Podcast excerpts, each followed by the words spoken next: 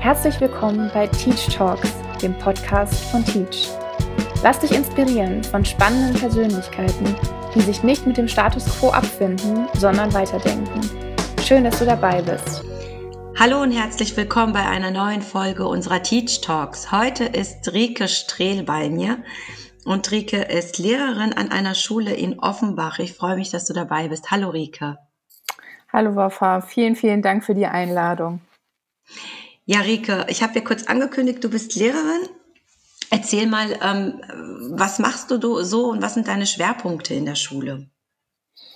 Genau, du hast es ja eingangs schon erwähnt. Ich bin Lehrerin tatsächlich für Fächer, die, glaube ich, nicht ganz so beliebt sind bei Schülerinnen und Schülern. Ich unterrichte Mathematik und Chemie und habe schon vor Corona tatsächlich auch digital, weil ich da sehr gut aufgestellt, ist einfach so ein bisschen dem geschuldet, dass ich mich schon früher auch in, in früheren Jahren sehr für technische Sachen interessiert habe, lange auch in der Unternehmensberatung gearbeitet habe während dem Studium, wo ich mich auch so austoben konnte, wie ich wollte und da natürlich auch sehr, sehr viel gelernt habe, wovon jetzt meine Schülerinnen und Schüler gerade auch in der Pandemie dann auch wirklich profitieren konnten.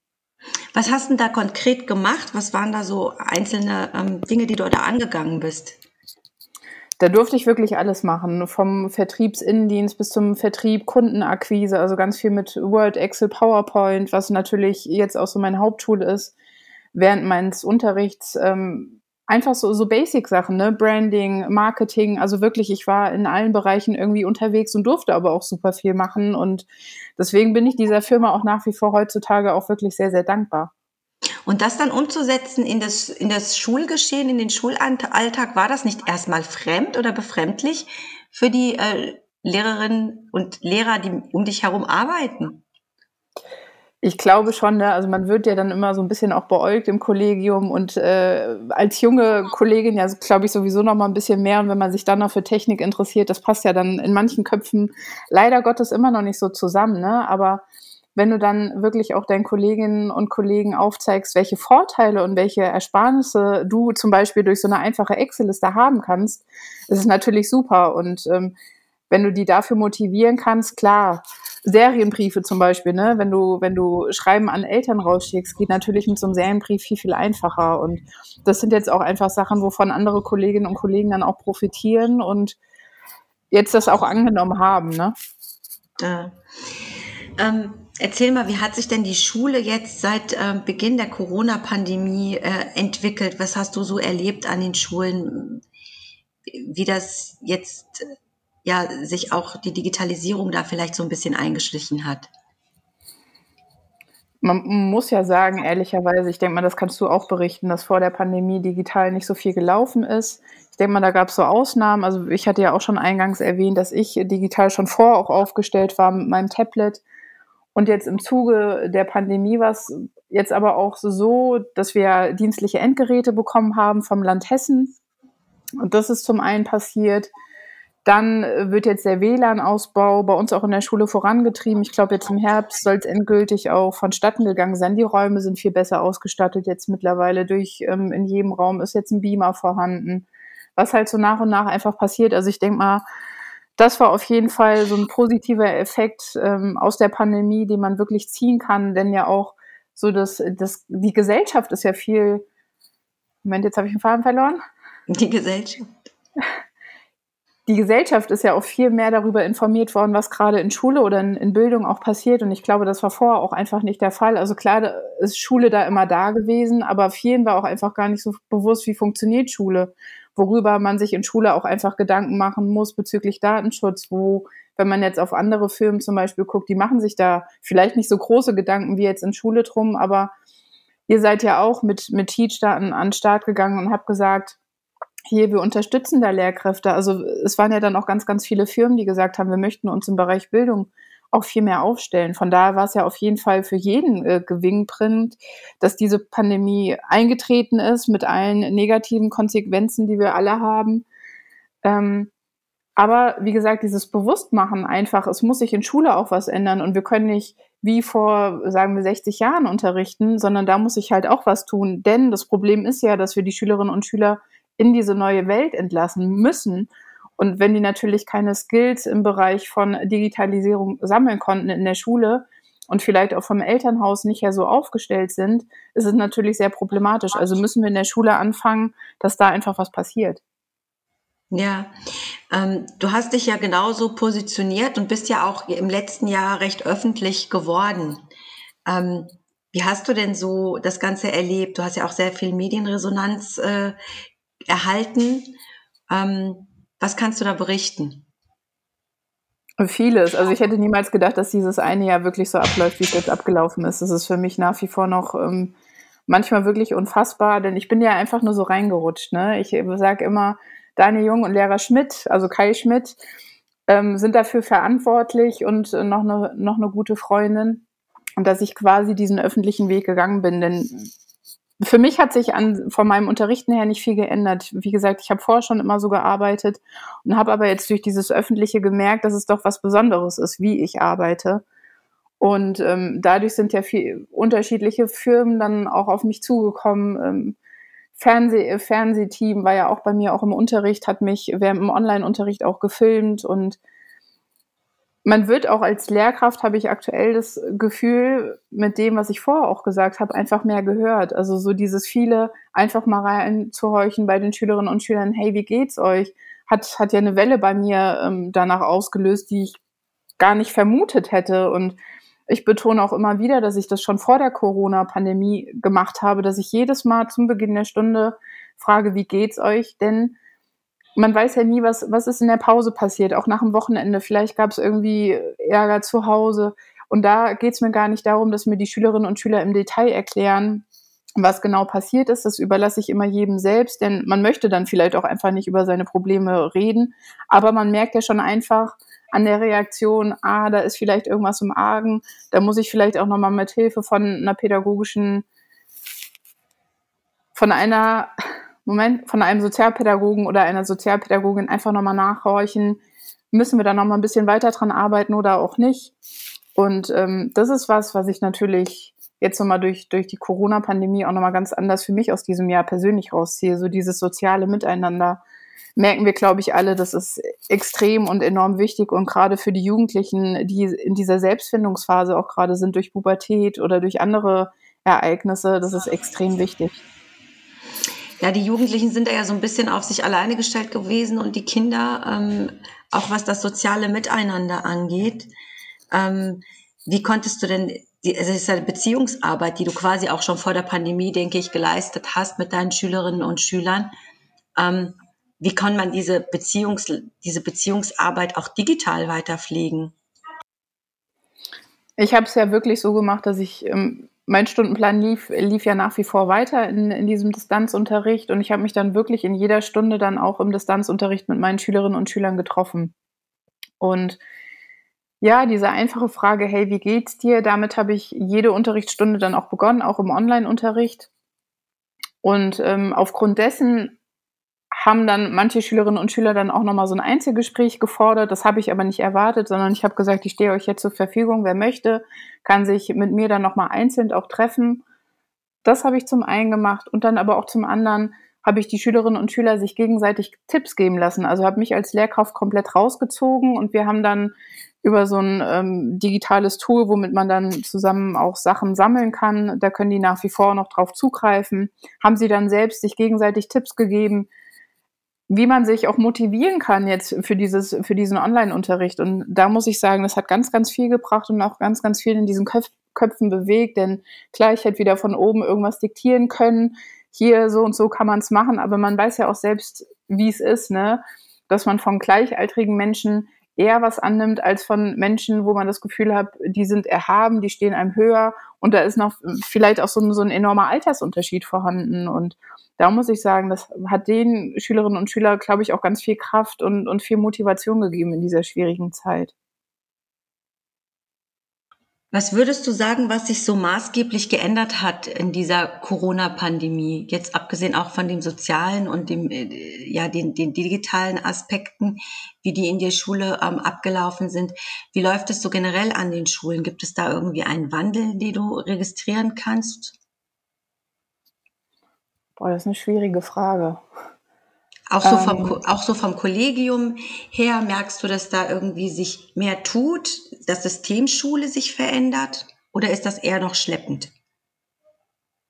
Also ich persönlich würde mir natürlich wünschen, dass es noch schneller geht. Ist, glaube ich, aber auch wirklich so ein bisschen dem geschuldet, dass ich gerade Vollgas geben möchte und dass mir manche Prozesse einfach noch zu langsam sind. Also ich habe auch letztes Jahr schon gesagt, es kann nicht sein, ich möchte digital arbeiten, dass ich immer noch kein WLAN habe in der Schule, dass ich mir meinen eigenen Hotspot geben muss, äh, dass das Datenvolumen irgendwann aufgebraucht sind. Weißt du, das sind einfach so Sachen, darüber möchte ich mir beim Unterrichten keinen Gedanken machen, keine Gedanken einfach machen sondern ich möchte dann wirklich so digital auch arbeiten können, wie ich es mir vorstelle. Und dann fängt es halt schon an bei der Ausstattung von den Schülerinnen und Schülern. Nicht jeder kann sich halt so ein Tablet leisten. Ähm, das heißt, da habe ich auch wieder so eine Geschichte, Chancengleich Chancengleichheit ist auch wieder nicht gegeben. Und da würde ich mir auch einfach noch ein bisschen mehr wünschen, dass jeder den gleich oder die gleichen Möglichkeiten hat. Also nicht nur in der Schule, sondern natürlich dann auch zu Hause, weil da fängt es natürlich auch wieder an. Also wenn ich jetzt von einer Großfamilie ausgehe, wo ich vielleicht vier oder fünf Kinder noch habe und ich muss wieder zurück in diesen Online-Unterricht und jeder wird gleichzeitig beschult, das stelle ich mir ganz, ganz schlimm vor. Und ich habe es auch im Online-Unterricht dann zwischendurch erlebt, dass dann ein Schüler gesagt hat, Frau Strehl, ich muss mich jetzt mal eben kurz abmelden, ich muss jetzt mal gerade meiner Schwester beim, beim oder im Un Unterricht dann halt helfen. Und das sind alles so Sachen, die man, glaube ich, auch einfach vergisst, wenn man aus so einem, ich möchte es jetzt wirklich in Anführungszeichen setzen, aus so, so einem soliden, behüteten Elternhaus kommt, wo halt wirklich die Eltern ähm, Zeit haben, sich intensiv mit den, mit den Kindern auch auseinanderzusetzen. Aber es ist halt nicht wirklich überall gegeben, weil beide arbeiten müssen, äh, nicht in den Homeoffice gehen können und da bekomme ich dann halt wirklich auch Bauchschmerzen, weil ich mir denke, diese Kinder, die haben halt wirklich Probleme. Nicht nur, sie müssen sich selbst mit ihrem Unterrichtsstoff auseinandersetzen oder dann aber auch tatsächlich noch sich um ihre Geschwister kümmern in dieser Zeit. Und ähm, das sind einfach auch so Sachen, da muss auch viel, viel mehr geguckt werden. Also ich glaube, jetzt nur durch, durch die Pandemie sind solche Sachen auch aufgedeckt worden. Ähm, aber für aber die Zukunft würde ich mir da auch einfach noch ein bisschen mehr wünschen, dass man da ich glaube, jetzt bin ich ein bisschen von der Frage abgedriftet. Alles gut.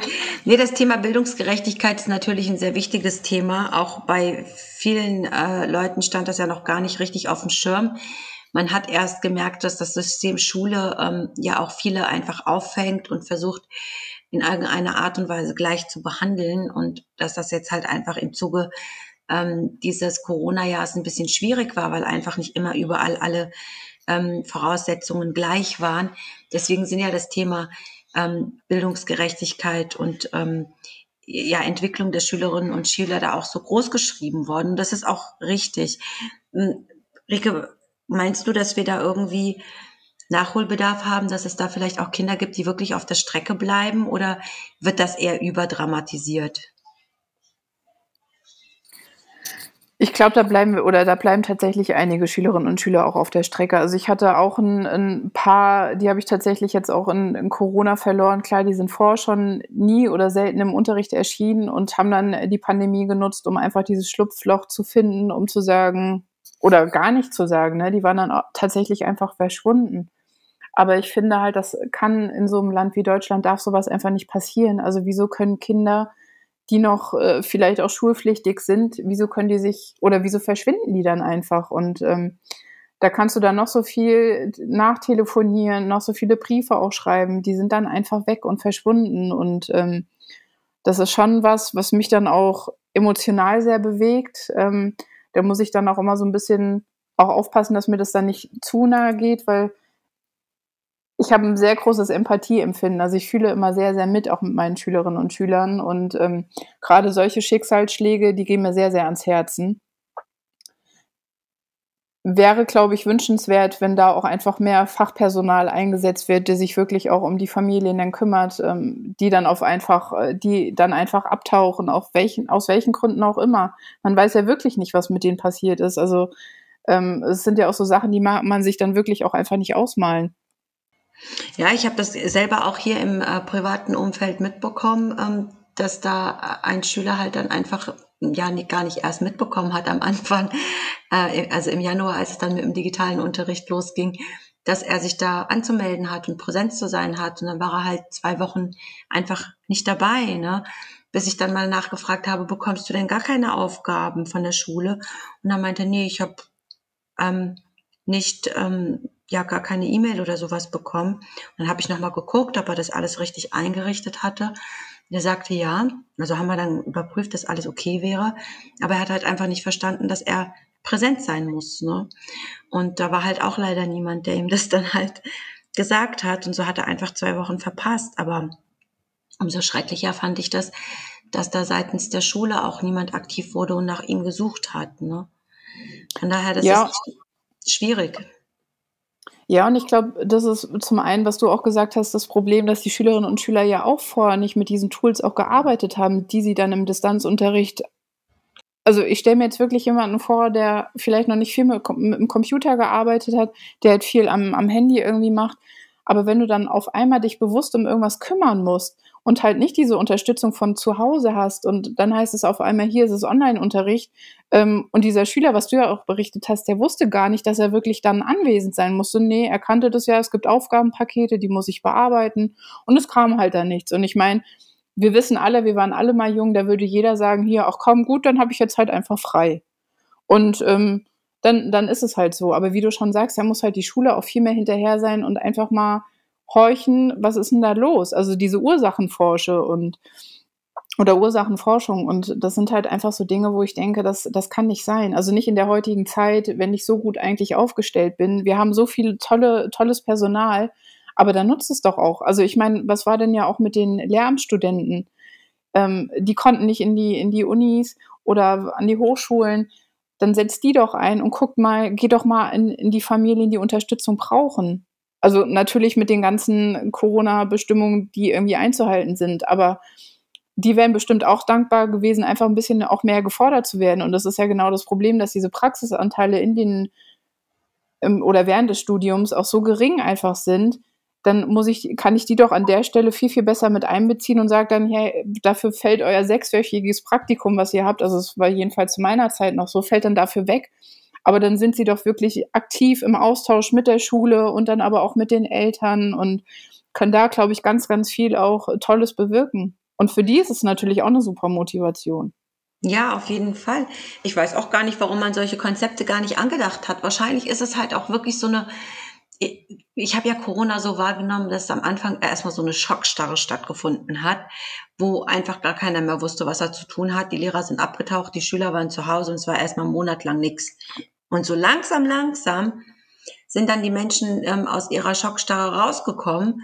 Und ich habe aber irgendwie den, den Eindruck, dass das trotzdem alles sehr undefiniert ist, also dass das gar nicht so ähm, an konkreten Paketen gearbeitet wurde und auch gar nicht so Menschen mit einbezogen wurden, die hätten wirklich was bewirken können, so wie du es gerade jetzt an dem Beispiel der Studenten und mit dem Praktika, da hätte man natürlich viel, viel mehr machen müssen und können. Nichtsdestotrotz ist ja dann doch die, die Digitalisierung an den Schulen ein bisschen ähm, weitergegangen und da hat sich ja auch viel getan. Man hat ja gehört, Immer mehr Schulen haben WLAN und immer mehr Schüler haben Endgeräte, mit denen sie arbeiten können. Aber man hört es natürlich auch hier und da, dass diese ganze Anstrengung nicht ins letzte Haus kommt und, und nicht jeder damit tatsächlich äh, versorgt ist. Und ähm, ich denke, das System Schule hat sich da ein wenig bewegt, aber um so den zu den, zu den großen Sprung zu schaffen, habe ich den Eindruck, das reicht nicht. Was können wir tun? Ja, ich glaube, wir müssen tatsächlich weiter oben auch anfangen. Ne? Also klar, wir können jetzt probieren, die Schule irgendwie zu ändern, aber ich habe es ja jetzt auch äh, selbst so ein bisschen erfahren. Ich habe ja selbst, selbst an einem äh, Kerncurriculum auch mitgeschrieben oder habe das hauptsächlich verfasst. Du bist halt durch diese Lehrpläne oder ähm, Kerncurricula so eingefahren, an dieses System, dass du gar nicht viele Möglichkeiten hast und dass es nach wie vor auch im Ermessen der jeweiligen Lehrkraft liegt. Wie weit gehe ich denn jetzt raus? Wie weit öffne ich meinen Unterricht und sage mal, okay, wir machen jetzt eine Exkursion oder wir machen mal das. Einfach auch so ein bisschen, um diesen, um die Lebenswelt auch ein bisschen mehr zu integrieren ähm, in das, ja, in diesen Schulalltag von den Schülerinnen und Schülern. Und ich glaube, solange wir das nicht machen, ähm, verfallen wir immer wieder in diese alten Muster, immer nach diesem Lehrplan, nach diesem Kerncurriculum zu unterrichten, mit meinen strengen Vorgaben, in der Stunde mache ich das, in der Stunde mache ich das, in der Stunde mache ich das und dann bleibt ja gar nicht viel Möglichkeiten, sich irgendwie zu entfalten oder auch ja, was, ja, zu, zu entfalten. Genau, kann man ganz schlicht und einfach dann sagen. Und ich glaube, da muss halt auch angesetzt werden und nicht, bin auch der Meinung, dass wenn du Digitalisierung wirklich mehr in diese Lehrpläne, in diese Kerncurricula mit einbindest, ne, dass du sagst, hier, ihr müsst jetzt aber, weiß ich nicht, mal wirklich perfekt einen Lebenslauf im Word schreiben können oder mal eine E-Mail. Also es fängt wirklich schon mit so Basic-Sachen an. Viele wissen schon gar nicht, wie schreibe ich eine E-Mail. Und dass du da einfach anfängst und sagst, okay, dann schreib mir doch mal eine E-Mail und ähm, ja, baust es nach und nach einfach ein bisschen weiter auf. Ähm, das ist ein gutes Stichwort mit den äh, Lehrplänen. Ähm, ich habe mir ja auch mit, ich hatte mal mit dem Elternbeirat gesprochen, mit dem Kreiselternbeirat, und der hatte auch gesagt, im Grunde könnte man noch viel mehr bewirken, wenn man diese ähm, Lehrpläne und die Stundenpläne ein wenig auflockern würde. Welche politische Instanz werden dafür zuständig? Ich meine, du hast ja gerade gesagt, im Grunde muss das jeder einzelne Lehrer versuchen, in seinem Unterricht ein wenig aufzubrechen um neue Dinge hereinzulassen. Das verstehe ich. Aber wie sollen denn die Lehrer damit umgehen, wenn sie so straffe Pläne haben, denen sie folgen müssen und dann halt auch zeitlich dann nicht hinterherkommen, wenn sie noch, was weiß ich, hier und da E-Mails schreiben, Lebensläufe machen, Videos angucken. Passt das überhaupt noch zeitlich? Ist schwierig, ne? Also ich bin in einer Schulform auch eingesetzt. Ich bin an einer beruflichen Schule, da kannst du das machen, weil wir dann so einen Unterricht auch haben, fünf Stunden die Woche wo es keine Noten gibt, ähm, wo es zwar eine Handreichung gibt vom Kultusministerium, aber du hast keinen festen Lehrplan. Also du bist da relativ frei und wenn du jetzt sagst, du möchtest das und das machen, weiß ich nicht, also E-Mail schreiben zum Beispiel, ähm, dann kann, kannst du das in der Zeit machen. Aber alles andere wird, wird so ein bisschen schwierig. Ich weiß aber, ist auch so wieder so ein bisschen dem geschuldet, weil ich mich da selbst sehr für interessiere, dass es auch eine Schule auch in Hessen gibt. In, in Marburg ist diese Schule die sich einfach über diese Lehrpläne hinweggesetzt hat, ihr eigenes Konzept fährt. Und ähm, es ist eine staatliche Schule, das muss man auch dazu sagen. Also es ist wirklich keine private Schule, sondern eine staatliche Schule, wo der Schulleiter gesagt hat, er möchte nicht mehr mit diesem System arbeiten, er setzt sich drüber hinweg. Es ist angenommen worden, ähm, läuft auch meines Erachtens ziemlich gut. Ich wollte da jetzt auch nochmal im nächsten Schuljahr dann hinfahren. Aber ich denke, so einzelne Pilotschulen, es ist schon, ist auf jeden Fall ein guter An Anfang, ne? Und ähm, da muss man einfach noch so ein bisschen auch gucken, dass diese Leuchtturmschulen immer mehr werden. Und ich glaube, je mehr Schulen wir davon auch haben, umso mehr fühlen sich dann auch staatliche Schulen, weil davon muss man ja ausgehen, dass ich eine Staat, äh, staatliche Schule dann auch habe. Ähm, ich glaube, dann wächst auch irgendwann der Druck, weil natürlich dann auch Eltern irgendwann sagen, wieso soll ich denn jetzt mein Kind nicht an so eine Leuchtturmschule schicken, sondern an in Anführungszeichen normale Schule, also meine Entscheidung wäre da sofort gefallen. Ich würde natürlich mein Kind an so eine Leuchtturmschule schicken. Und ich glaube, je mehr Leuchtturmschulen es dann halt auch gibt, stellt sich die Frage dann irgendwann nicht mehr. Also dann wächst der Drang natürlich oder der Zwang für die anderen dann auch einfach zwangsläufig. Ja, das wäre natürlich schön, weil ähm, Schulen sind ja in Anführungsstrichen außer Konkurrenz derzeit, äh, weil man dann halt einfach irgendwie nach gewissen Gebieten oder so eingeteilt wird. Aber da gebe ich dir vollkommen recht, je mehr Schulen es halt gibt und je mehr Eltern auch sagen, dass sie ihre Kinder woanders unterbringen wollen, desto mehr kann sich da was bewegen. Also hoffen wir einfach auf noch mehr Schulen, die sich verändern, auf mehr Schulen, die sich gründen und ja, noch mehr, was da in diesem Bereich ähm, geschieht. Unbedingt, ja. Ähm, Rike, was hast du denn noch so für Pläne in der Zukunft? Gibt es noch irgendwelche Projekte, die du angestoßen hast? Also jetzt in dem letzten Jahr habe ich ja ähm, mit einer Kollegin äh, die Glad Academy gegründet. Ich bin mit dieser Kollegin bei mir an der Schule ähm, doppelt gesteckt. Also sie ist Sozialpädagogin, ich bin Lehrkraft und ich hatte es vorhin schon mal angesprochen, dass wir den sogenannten Profilgruppenunterricht bei uns haben, wo wir wirklich machen können, was wir möchten. Und wir haben dann irgendwann gesagt, ähm, für uns dann auch schulintern, was können wir denn überhaupt alles ähm, abbilden? Das ist relativ männlich belastet, ähm, diese Schulform, die wir haben, ist aber aufgrund dessen auch, jetzt komme ich zwar wieder in diese Schubladen, aber wir haben bei uns als Schwerpunkt Fahrzeugtechnik und ähm, Metalltechnik. Und das sind leider Gottes immer noch Schwerpunkte, die viel von, von Schülern gewählt werden und nicht von Schülerinnen. Aber da guckt man natürlich auch ähm, dann im Profilgruppenunterricht, dass man wirklich auf die Bedürfnisse von diesen Jugendlichen eingeht und wir haben uns dann gedacht, wir würden aber ganz gerne das, was wir für unsere Schülerinnen und Schüler ähm, bereitstellen, auch noch anderen Jugendlichen zur Verfügung stellen.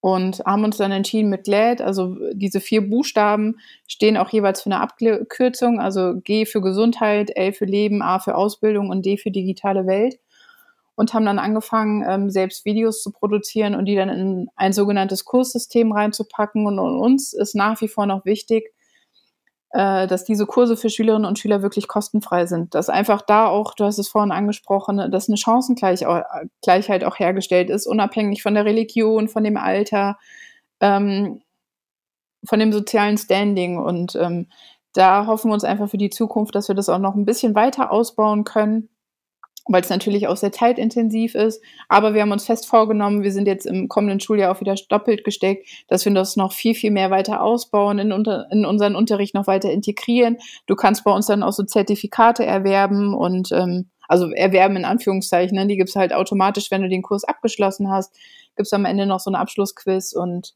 ja, mal gucken, wo dann die Reise noch weiter hingeht. Ja, gutes Stichwort. Das ist auch jetzt eine meiner letzten Fragen.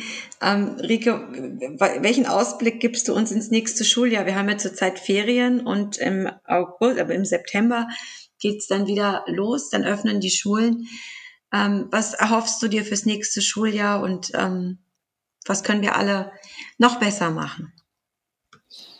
Ich erhoffe mir vor allem äh, wir hoffen jetzt mal alle, dass wir im Herbst nicht nochmal in den On äh, in Distanzunterricht gehen müssen.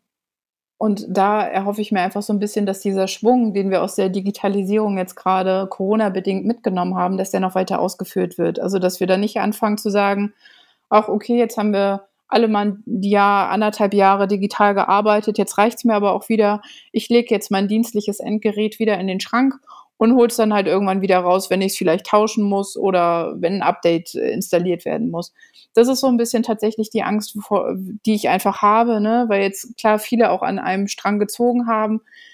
Aber ich glaube, es gibt tatsächlich noch ähm, Lehrkräfte, und da möchte ich jetzt wirklich keinen mit in die Pfanne hauen, die nach wie vor noch an ihren alten festen oder an ihren alten Muster einfach festhalten, die halt sagen, nö, also das war doch gut so, ich habe mein Arbeitsblatt rausgegeben ähm, mir die Klassenarbeit irgendwie zurechtgeschnitten und aufgeklebt und ich möchte aber nach wie vor weiterhin so arbeiten. Und das ist tatsächlich so ein bisschen die Angst, die ich habe.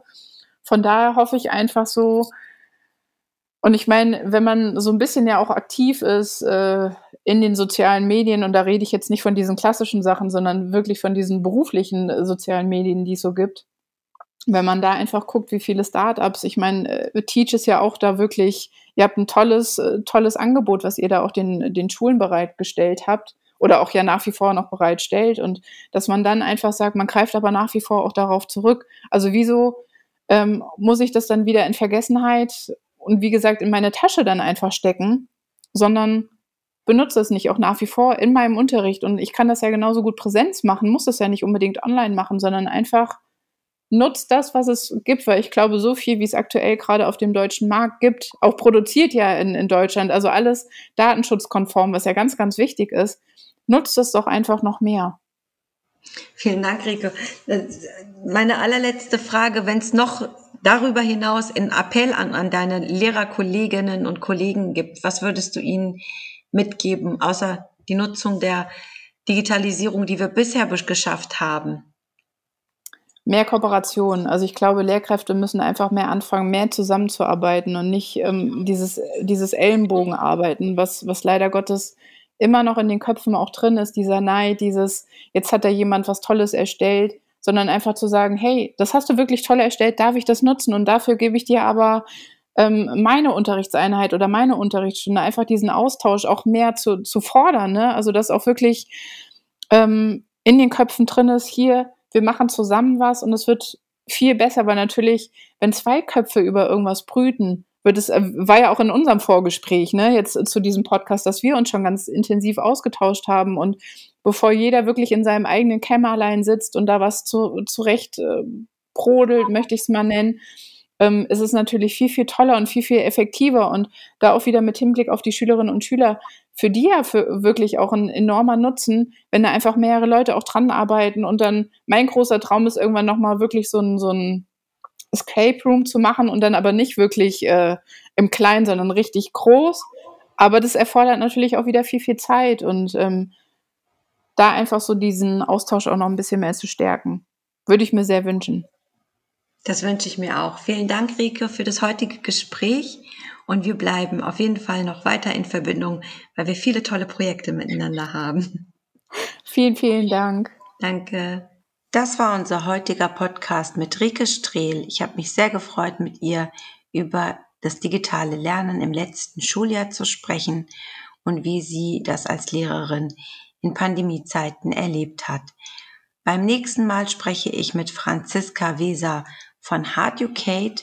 Harducate ist eine Art Mixed Reality, also ähm, eine Plattform, in der Schülerinnen und Schüler interaktive Lernabenteuer erleben können und somit zu Welt- und Zeitreisenden in einer Multiplayer-Schnitzeljagd-Welt werden.